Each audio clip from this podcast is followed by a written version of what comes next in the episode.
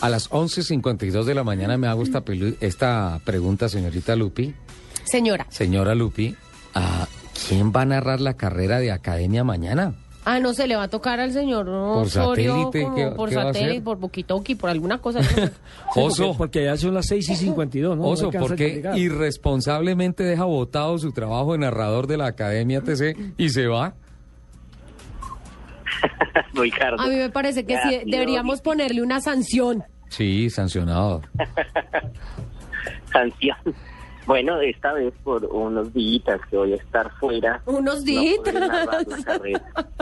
y, y bueno, creo que para las próximas, si todavía tengo el puesto, seguiré narrando la academia, una de las categorías de fomento mejores y con mayor número de participantes. Ricardo. Y Henry, usted que va a estar por allá, fascinante. Eh, ¿Cómo narraría usted una carrera de, Lu- de Luz Euse? Es que usted no, no lo conocemos como narrador. ¿Cómo sería? Pero ya narró una. ¿Cómo sería? Narré una, narré una, la primera que hizo eh, fue muy interesante porque eh, era su primer encuentro con la pista, hizo sus sobrepasos, mejoró muchísimo desde las prácticas. De Pero hagámosle, haga- hagámosle, hagámosle como si estuviera narrando.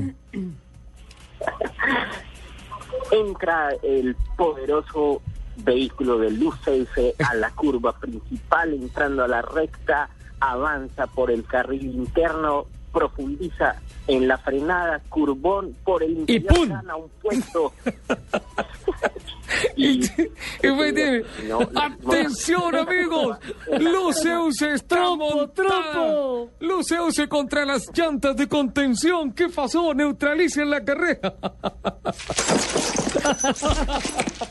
Lupi, ya, abre Eh, tu es que hay que corazón. tomarla del pelo. Mira, Oso desde Italia está narrando tu carrera. Es- Pero usted dañó la narración.